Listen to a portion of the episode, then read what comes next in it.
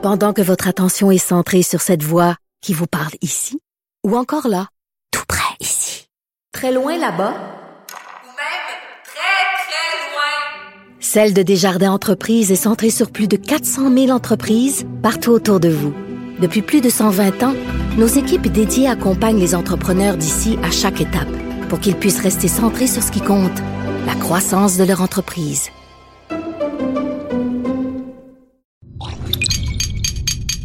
Cube Radio. Il connaît tous les dessous de la politique. L'économie, la santé, le transport. Antoine Robitaille. Là-haut sur la colline. Cube Radio. Bon mercredi à tous.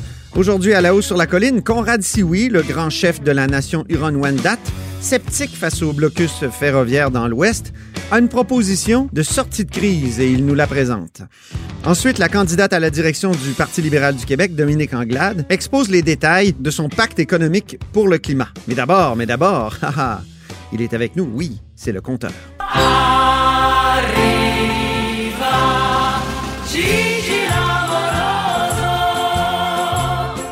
Bonjour Jean-François Gibault. Bonjour Antoine. Notre compteur est accessoirement directeur de la recherche à QMI. Comme ça, il y a un angle mort à la- l'acquisition de Bombardier euh, Transport par Alstom. Et il y a un angle mort, ou du moins, je dirais, une zone d'ombre, certainement. Parce que, évidemment, quand on présente une transaction comme ça, ben, on met ses plus beaux habits, on présente les, côtés positifs. Et je dois avouer que euh, l'entreprise et le gouvernement, euh, ils ont très bien fait ça.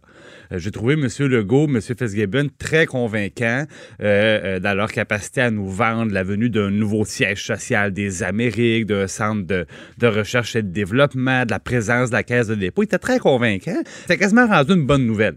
Oui, c'est ça. C'est ça. Ben, donc, donc, faut pas exagérer non plus. C'est pas une bonne nouvelle, mais, Mais disons, non. là où je peux être d'accord, c'est que je pense que dans les circonstances, on, on a bien géré les conséquences de la mauvaise fortune de Bombardier. Disons ça comme ça, je pense que c'est plus proche de la réalité. Mais il y a des zones d'ombre. La zone d'ombre, c'est la suivante. C'est Ouais. que en Europe, évidemment, la transaction n'est pas présentée du tout de la même façon. Là, on insiste beaucoup plus sur le fait, en France, bon, à Paris, au siège social d'Alstom, que c'est une bonne transaction pour Alstom. Alors, dans le communiqué européen, qui n'était pas du tout le même que celui qui a été émis au Canada, ben, on pouvait lire, entre autres, que c'était une bonne transaction parce que la compagnie prévoit pouvoir générer 400 millions d'euros de synergie par année. 400 Ça- millions, ça fait combien, ça? ça, c'est presque 600 millions de dollars canadiens. là. Ça fait mal, là, 600 millions. là. Donc, c'est 600 millions, c'est beaucoup d'argent. Alors, moi, j'ai demandé à la Caisse de dépôt, maintenant plus gros actionnaire d'Alstom, euh, est-ce qu'il va y avoir euh, des activités québécoises de toucher par cette rationalisation-là de 600 millions? Réponse de la Caisse de dépôt, Ouais. demande à Alstom. Bon, OK. OK, ben, je vais demander à Alstom. Alors, demande à Alstom une fois, demande à Alstom deux fois, demande à Alstom trois fois. Trois fois? Au bout de deux jours, on finit par me répondre ben, euh, on n'a pas de détails à vous donner sur ces synergies-là qui ont été identifiées en dehors de ce que vous avez lu dans le communiqué de presse. Donc, on Je vais lire le texte. Oui. En ce qui concerne vos questions sur les synergies, nous n'avons pas de détails à donner à ce stade, en dehors de ce que vous avez lu dans le communiqué. Et que c'est pas rassurant. Hein? Et que c'est pas. Ma question était très simple. C'est quelle part des 600 millions de synergies vont toucher le Québec? Si la réponse avait été zéro, je peux te garantir qu'il me l'aurait donné avec beaucoup de plaisir. Or, il refuse de répondre. Alors, tirez vos Ben, propres déjà, conclusions. sais, un siège social de Bombardier à Berlin, ça sert plus à rien. J'imagine qu'ils vont fermer ça. Est-ce qu'il n'y a pas des... tu sais, Ben, Bombardier que- en Europe, c'est là qu'il va y avoir beaucoup de rationalisation, j'imagine. Ben, effectivement, c'est sûr que le montant n'est pas au Québec au complet. Pourquoi là. ça serait au Québec euh, beaucoup? euh? Ben, je me pose la pas. Je sais pas. C'est pour ça que je leur ai posé la question. Là où, là où j'ai des, des doutes, c'est qu'on refuse de me répondre, alors que ça aurait été simple de me dire, par exemple, ben, ça touche pas le Québec. Alors, bon, on se dit, ben, est-ce que ça pourrait toucher le Québec? J'entendais M. Fitzgibbon dire, ah, vous savez, des planchers d'emploi, on croit pas trop à ça. Oui, il a été transparent là-dessus. il a été transparent là-dessus. Au lieu de dire euh, oui, oui, non, non, on a eu des bonnes garanties verbales, mais bonnes garanties. pff, Bon, donc, tu sais, au niveau des garanties, ce qu'on a de plus solide, c'est la présence de la caisse de dépôt. Bon, plus gros actionnaire, deux personnes au conseil d'administration de la Est-ce que caisse. c'est rassurant, ça? Ben, c'est c'est rassurant pour le temps qu'ils sont là, Antoine, parce que la dernière fois qu'on a vu ça, là, pas besoin de reculer beaucoup, là, la Caisse était le plus gros actionnaire de Rona. La caisse était sur le conseil d'administration de Rona. Et quand est venu le temps de vendre Rona, est-ce que la caisse a pensé à son rendement ou à l'économie du Québec? Vous connaissez la réponse. Ils ont décidé Le de rendement. vendre. Et après ça, on connaît les conséquences sur les fournisseurs, sur le siège social de la Rive-Sud de Montréal. Donc, la caisse était là. La caisse, c'est d'abord un fonds qui vise à faire fructifier nos retraites. Ben Donc, oui. dans le somme, c'est pareil. Un jour C'est viendra le bas de laine. ben voilà, un jour viendra le temps de vendre Alstom parce que le prix sera bon et la caisse, ben c'est ce qu'ils vont faire. Et là, les garanties, il en restera quoi? Euh, ben, pas grand-chose probablement. Donc, euh, moi, c'est pour ça que je veux dire, les synergies, on veut pas nous dire ils sont où. Les montants sont importants. On sait pas si ça touche le Québec. Il y a un manque de transparence. Et pour ce qui est des garanties, ben, je me suis dit, dans le fond, bon, je parlais de Rona. Il y en avait des garanties. Est-ce qu'on les a fait appliquer? Pas pantoute. Dans le cas d'Alcan, qui est devenu Rio Tinto, il y avait des garanties très Ah là, ça, c'était censé être béton. C'était en béton, l'entente oui. de continuité, mais est-ce qu'on a fait respecter l'entente? Pas du tout. Alors, j'ai demandé au gouvernement fédéral, à Industrie Canada, parce qu'il faut savoir que le gouvernement fédéral, c'est lui qui réglemente les acquisitions de compagnies canadiennes Mhm. par des entreprises étrangères. Donc, il faut qu'ils demandent la permission. Et la loi, c'est c'est administré par Industrie Canada. Alors, j'ai dit, quand les entreprises, euh, vous leur posez des conditions, ils prennent des engagements pour acheter nos entreprises, comme là, Alstom, c'est une entreprise française. Bon. Alors, elle dit, est-ce que c'est arrivé souvent que les entreprises qui ne respectent pas les conditions, ben, se fassent mordre, là, qu'on sorte le pitbull, puis qu'on dise ça. Il y a là, des conséquences. c'est des conséquences. Alors, après, après beaucoup de recherches, on m'a dit oui, c'est arrivé une fois en 2009. Alors, ils me disent qu'il y a effectivement eu. Oui, oui, on a trouvé ça dans le fond du tiroir. Ouais. Il y a eu une fois où il y a eu des conséquences. On me dit qu'en 2009, la compagnie US Steel s'est fait mordre le mollet par le chien fédéral. Ah ben. Et c'est le seul exemple qu'on a pu me donner. Alors, conclusion, résultat des courses, les engagements, c'est rarement vraiment contraignant. Et quand c'est contraignant, le gouvernement hésite à le faire appliquer. Et d'ailleurs, le gouvernement fédéral est assez transparent hein, parce qu'ils me disent, dans le fond, quand on considère que c'est une réalité économique qui frappe l'entreprise, ben, on, laisse faire, dans le fond. On ne fait pas appliquer les, les dites conséquences. Alors, c'est pour ça, moi, je, je- je, je trouve qu'on a bien géré la mauvaise fortune de Bombardier. On, on a fait la meilleure transaction possible. Oui, c'est une bonne chose d'avoir la présence de la caisse. Oui, c'est une bonne chose que l'entreprise française s'engage sur un siège, social des Amériques à Montréal. Mais c'est pas. Je veux dire, c'est pas l'idéal. L'idéal, c'est arrêter d'avoir une entreprise en santé et mieux gérer, une entreprise québécoise. Maintenant, bon, on, on Est-ce qu'on a eu des détails sur le- les cadeaux de départ à M. Bellemare? Pas encore. Mais soi- soyez sans crainte, ça s'en vient. Il faut. Oui, ça, je suis certain. Merci beaucoup, Jean-François Gibault, notre compteur et accessoirement directeur de la recherche à QMI, qui rugissait encore aujourd'hui. Ben oui, 600 millions, moi je rugis. Pendant que votre attention est centrée sur vos urgences du matin, vos réunions d'affaires du midi, votre retour à la maison ou votre emploi du soir, celle de Desjardins Entreprises est centrée sur plus de 400 000 entreprises à toute heure du jour. Grâce à notre connaissance des secteurs d'activité et à notre accompagnement spécialisé, nous aidons les entrepreneurs à relever chaque défi pour qu'ils puissent rester centrés sur ce qui compte, le développement de leur entreprise.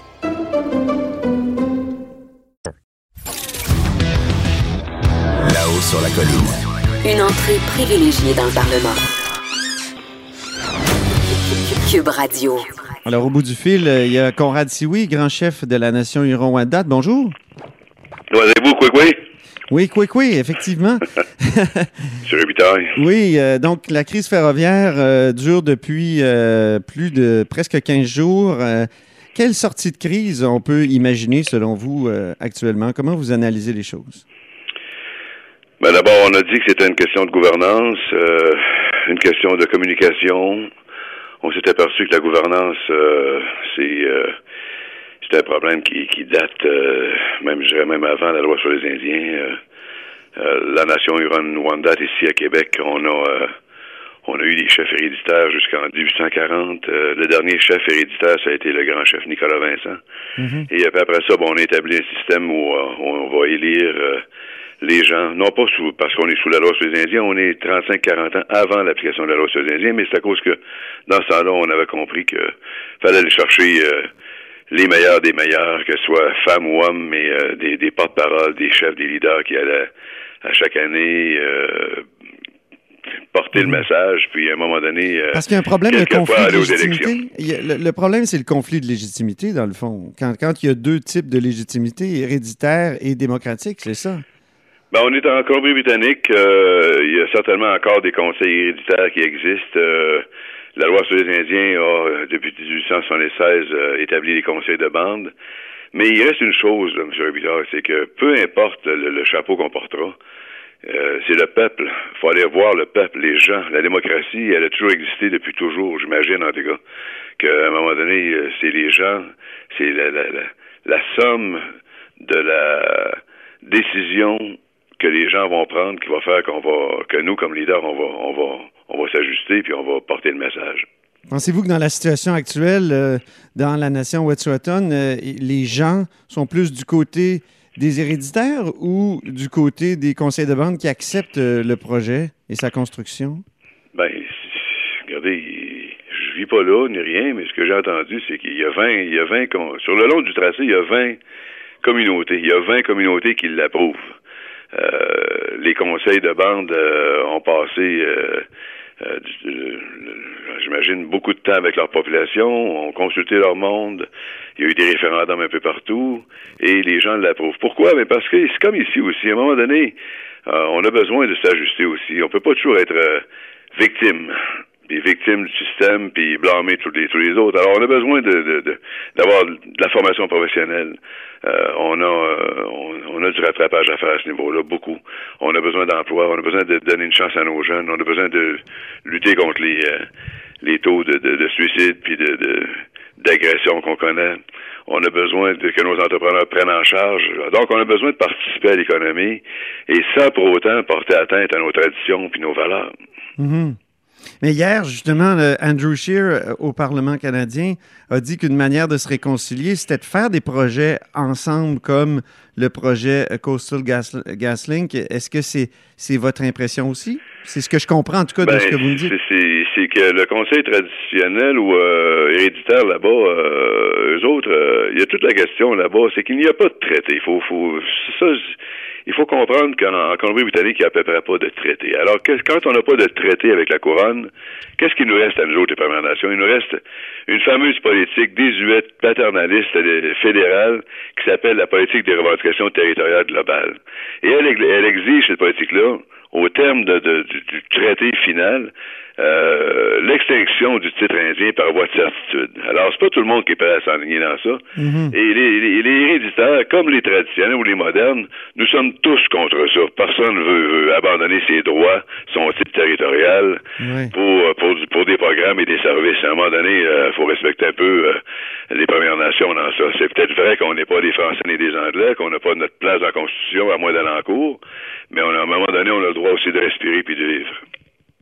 Alors, est-ce que, est que construire des projets ensemble, c'est une façon de se réconcilier, comme, comme disait Andrew Scheer? Ben oui, mais Andrew Scheer, euh, j'ai entendu peut-être plus euh, euh, un bulldozer qui voulait qui voulait grincer des dents. Oui, oui. Alors, euh, tu sais, c'est, c'est, euh, c'est- pas comme ça non plus qu'on va faire. Là. J'ai, déjà, j'ai déjà vu ça dans la crise d'Oka. Oui. J'étais chef régional euh, dans, dans- durant la crise d'Oka, puis j'ai entendu toutes les, toutes les couleurs. Là. S'il a fallu que M. Bourassa entende euh, tous ces, tous ces commentaires-là puis les mettre en pratique, il y aurait eu des, euh, des, des catastrophes humaines incroyables.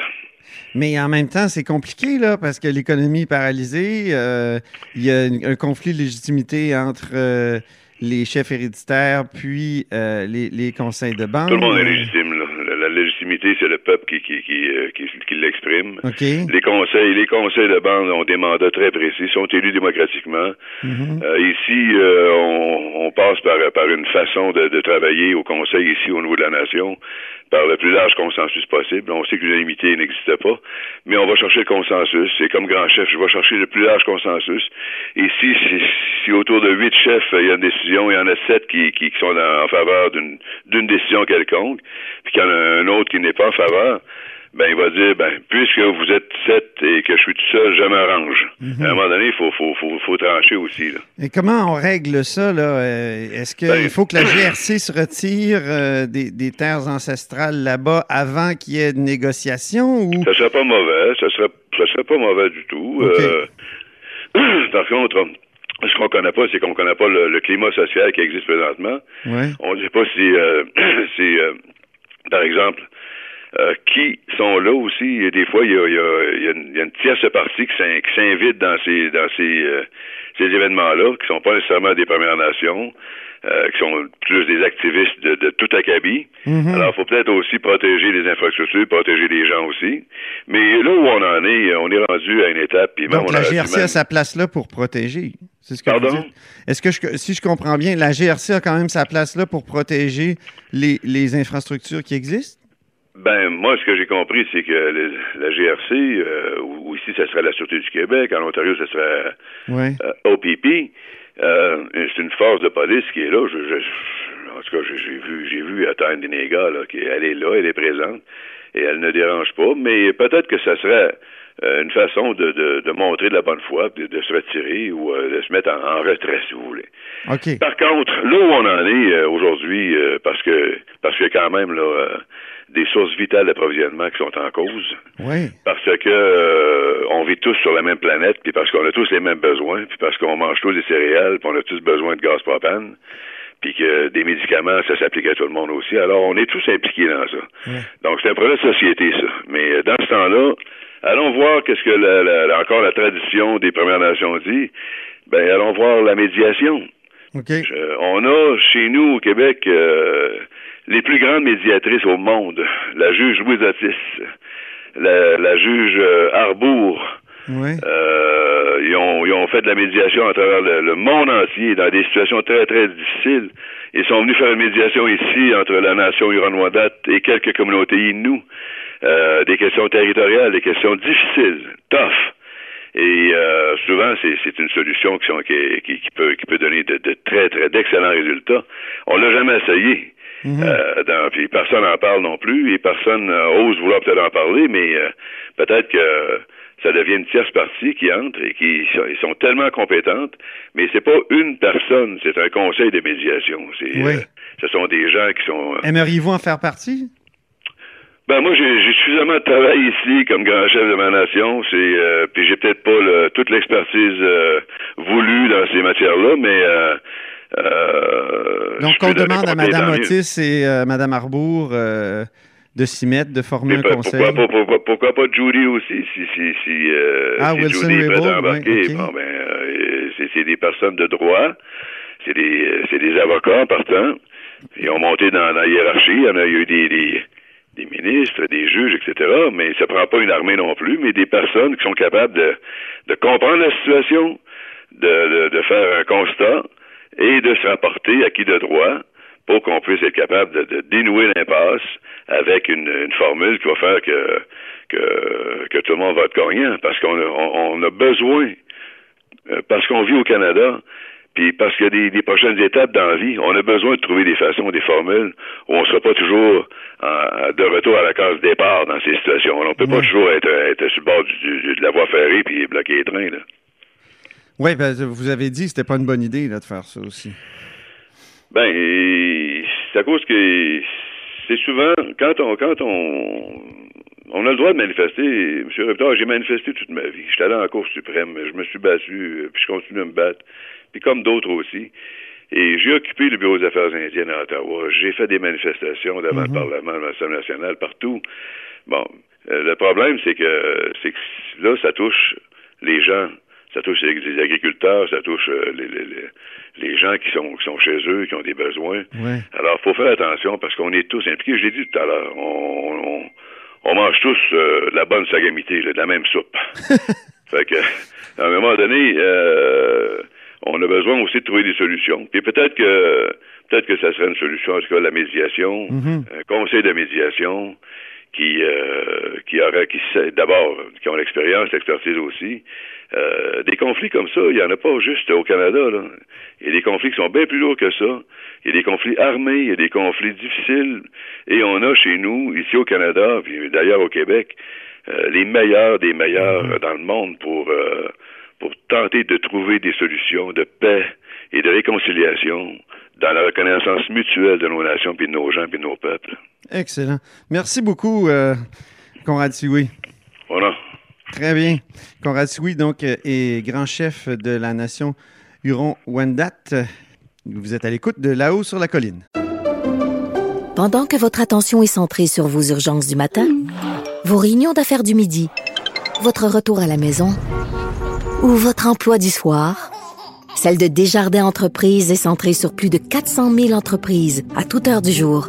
Grâce à notre connaissance des secteurs d'activité et à notre accompagnement spécialisé, nous aidons les entrepreneurs à relever chaque défi pour qu'ils puissent rester centrés sur ce qui compte, le développement de leur entreprise.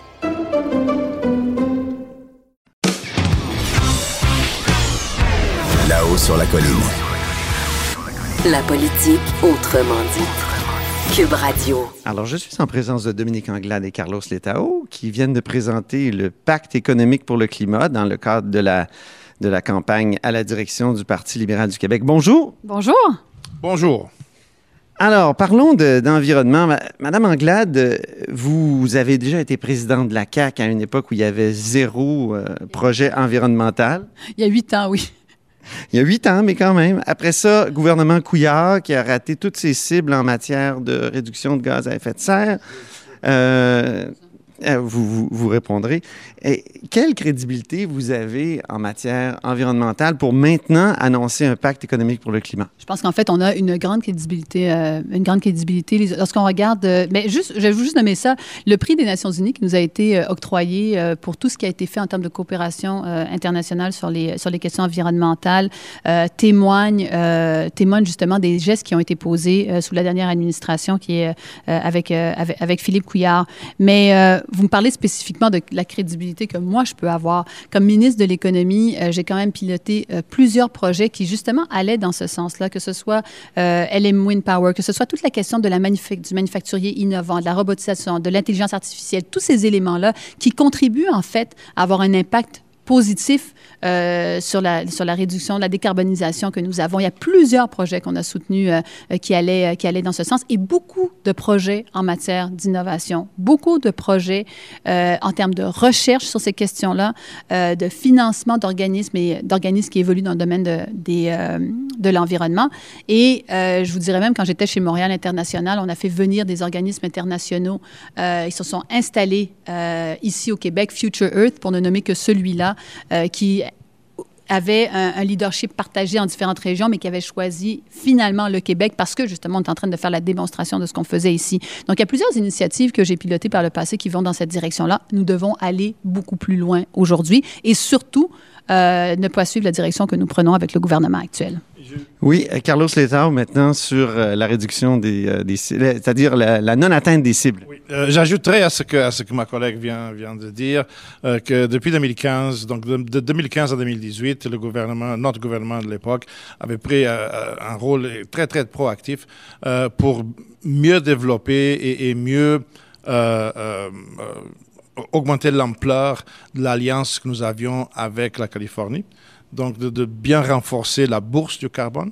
Notre gouvernement avait pris vraiment euh, un rôle très de leadership là-dedans. Nous avions travaillé avec nos, voisins de l'Ontario pour convaincre le gouvernement de l'Ontario de faire partie aussi euh, de, de, ce Western Climate Initiative, de la, bourse du carbone. Et euh, malheureusement, le gouvernement de l'Ontario, par la suite, le nouveau gouvernement a décidé de, se retirer. Mais si on avait eu le Québec et l'Ontario, dans la bourse du carbone avec la Californie, ça aurait contribué pour accélérer davantage la réduction de, des gaz à effet de serre. Donc, nous avons travaillé très fort euh, sur ces enjeux-là. Et non, je n'ai pas du tout honte euh, de, notre bilan environnemental de 2015 à 2018.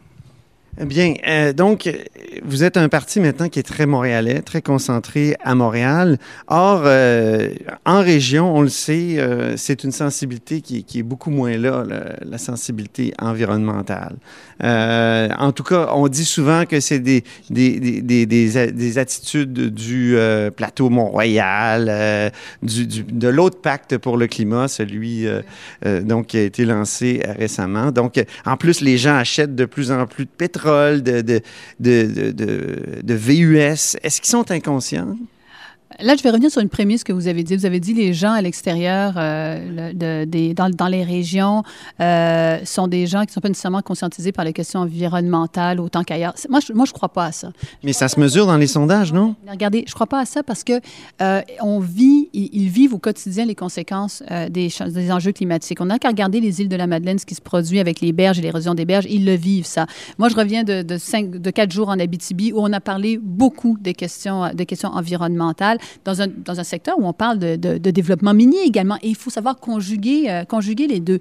Euh, même chose lorsque l'on va dans, les, dans, la région du Saguenay-Lac-Saint-Jean. Même chose. Alors, il ne faut pas penser que les gens ne sont, ont, pas d'intérêt pour cette question-là, parce qu'en région, au contraire, moi, je crois que nos agriculteurs, ils sont les premiers à vivre la conséquence des changements climatiques avec des saisons qui sont plus courtes euh, et qui ont un impact réel sur, sur leur capacité à gagner leur, à gagner leur vie. Donc, je pense que les gens sont très conscientisés. Maintenant, quelle action? Vous vous dites, est-ce que les gens sont inconscients parce qu'ils achètent, de, achètent des autos? Quand tu poses ton geste individuel, ben tu poses ton geste individuel. Mais si tu as l'impression que tu contribues à quelque chose de collectif et que tu es sensibilisé à ça, je pense que c'est ça qui influence aussi les comportements. Mais ça fait des années qu'on sensibilise, qu'on fait ça, mais malgré tout, les gens continuent de consommer, je veux dire, à, beaucoup de carbone. C'est pour ça que je crois qu'il est impératif que le gouvernement ait un rôle d'exemplarité. C'est pour ça qu'on est rendu à dire qu'il nous faut un nouveau pacte économique qui va toucher l'ensemble des ministères. C'est pour ça que cette responsabilité doit incomber au premier ministre. C'est également pour cette raison qu'il faut qu'on mesure les résultats concrets puis qu'on ne se retrouve pas après un certain temps à se dire ah ben finalement on n'a pas atteint les cibles. Il faut qu'on ait des, des, mécanismes qui permettent de contrôler ça. Alors vous avez raison de dire ben il me semble que ça fait des années il y a eu des progrès qui ont été faits, mais il y a encore un énorme travail à faire et c'est la raison pour laquelle on propose un nouveau pacte économique. Vous proposez un, pacte aux agriculteurs. Euh, combien ça coûterait, par exemple, de faire en sorte que les, euh, mettons qu'on sèche les grains, non pas avec du gaz, mais avec de l'électricité. Euh, euh, moi, j'avais parlé une fois à un agriculteur qui avait inventé une machine à le faire avec l'électricité. Il fallait qu'il se branche à Hydro-Québec, ça écoutait une terre en bois de boue, comme on dit. Comment on fait pour électrifier aussi tous les, tracteurs? ça coûterait combien, vous, l'ancien ministre des Finances? Ce que je vous dirais, ce que je vous dirais comme, réponse, ça nous coûterait combien de ne pas le faire? Euh, parce que l'agriculteur la, que présentement euh, utilise du, propane pour faire sécher ses, euh, grains, peut-être que d'ici d'ici 10 ans, d'ici 15 ans, le, coût du propane va, va être hors portée parce qu'il y aura d'énormes pénuries encore plus grandes qu'aujourd'hui. Donc, le coût de ne pas s'adapter, à mon avis, excède le coût de s'adapter. Donc, mieux vaut commencer maintenant euh, comme on a dit tantôt, 2050, c'est pas si loin que ça, c'est dans 30 ans. Euh, donc il faut commencer d'ores et déjà. Et quand vous regardez, euh, par exemple, ce qui se passe présentement dans le domaine de la finance, Dominique a parlé de plusieurs ministères qui devraient être, faire partie de, de, de l'exercice. Elle n'a pas mentionné le ministère des Finances, mais, mais ça aussi. Euh, dans, dans, le monde de la finance, par exemple. Vous pensez à BlackRock, par exemple? Je pense à BlackRock, je pense à Mark Carney, euh, qui, qui, prend maintenant un rôle très important dans, dans les Nations Unies. Euh, et, et, son rôle, c'est de, de, vraiment de, mener cette réflexion à une autre, à une autre, une autre étape euh, pour que le monde de la finance puisse, puisse participer activement au processus d'adaptation au changement climatique. Et une fois qu'on a les moyens financiers pour le faire, donc pour répondre à votre question, ça va coûter combien? Ça coûtera ce que ça coûtera parce que le secteur privé aussi euh, va faire partie de, cet exercice-là. Moi, j'ai aucun, aucune crainte de, l'économie de marché. Et si les incitatifs sont en place euh, pour qu'on investisse dans des, solutions euh, écologiques, bon, les entreprises, les, financiers vont le faire et on va être capable de passer à la prochaine étape. Mais les, les, les, les policy makers, les, les, les, les gouvernements doivent mettre en place l'infrastructure nécessaire pour que cela puisse arriver. Quelle place euh, aurait le troisième lien dans votre plan de mobilité durable, euh, dans le plan national de mobilité durable qui, est dans votre pacte? Quelle, quelle place? On veut un, un, un, troisième lien qui réponde à nos enjeux, euh, premièrement, de mobilité. Donc, ça veut dire qu'il va y avoir plus de fluidité. euh, pour, les, pour les gens de la région de Québec et qui répondent également à des enjeux de transport en commun. Euh, qu'on puisse déplacer les gens de manière, euh, de manière plus rapide, mais en transport en commun également. Donc, ce qu'on attend présentement de la part du ministre, on a eu très, très peu de réponses. On a eu un nouveau tracé, puis tout le monde a dit Ah, un nouveau tracé, mais on n'a pas de détails par rapport à ce nouveau. Oui, mais si vous prenez le pouvoir, mettons, en 2022, là, euh, qu'est-ce que vous faites avec le troisième ligne? Il va y juste avoir quelques coups de pelle. Ah ben, ce que j'espère, c'est qu'on va avoir davantage de réponses. Là, le ministre est en charge. C'est lui qui doit nous dire exactement où ça va passer, combien, quel va être le transport en commun, les mécanismes qu'il va y avoir. On pose des questions, on n'a pas de réponse. Ce que je peux vous dire, c'est ce que l'on veut euh, lorsque l'on parle de troisième loin, c'est transport en commun efficace, plus de fluidité, puis après ça, qui nous présente son projet, les coûts associés à ça, parce qu'on n'a on a, on pas ces éléments de réponse-là. Pourquoi pas juste du transport en commun, comme bien les écologistes le disent? Je veux dire, ça, pourrait être une option avec laquelle le ministre même pourrait, euh, pourrait arriver. Il pourrait arriver avec la proposition de faire juste du transport en commun présentement. Euh, tout ce qu'on a eu, c'est un nouveau tracé, encore une fois, qui, je pense, est plus raisonnable que le tracé qu'on avait initialement. Ça, je pense que tout le monde s'entend là-dessus. Mais maintenant, au niveau des données, est-ce que ça devrait être juste du transport en commun? Est-ce qu'il peut avoir une combinaison des deux? Comment ça va rentrer dans Québec aussi? Puis l'impact que ça va avoir? Puis je vous vois le visage, puis vous me dites, oui, l'impact, nous, aussi, on a des inquiétudes par rapport à l'impact que ça va avoir euh, sur le visage de, de, de la ville de Québec. Alors, mais, mais, pour ça, il a tous les moyens. Il a son ministère, il a ses, ses fonctionnaires, il doit pouvoir répondre aux questions. Vous, vous, voulez faire de l'environnement la neuvième valeur libérale? Ça n'en était pas une, donc, l'environnement avant? De... C'est parce que euh, je pense qu'elle pourrait être incluse dans tout ce qui s'appelle la, la, question de l'inter, euh, l'intergénération, euh, la, huitième qui est l'intergénérationnel euh, au sein du Parti libéral.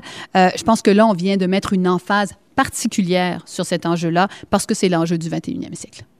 Ben, très bien, merci beaucoup. Euh, peut-être un mot de Carlos Letao en terminant. De, de notre bilan de 2015-2018, quand même, euh, en tant que ministre des Finances, nous avions démarré un programme d'obligations vertes.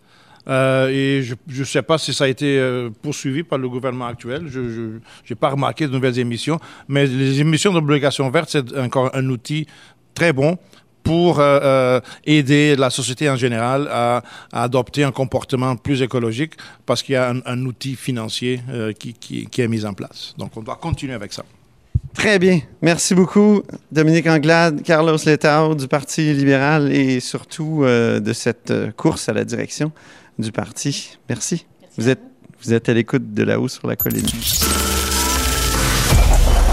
Cette émission est maintenant disponible en podcast. Rendez-vous dans la section balado de l'application ou du site cube.radio pour une écoute sur mesure en tout temps. Cube Radio, autrement dit. Et maintenant, autrement écouté.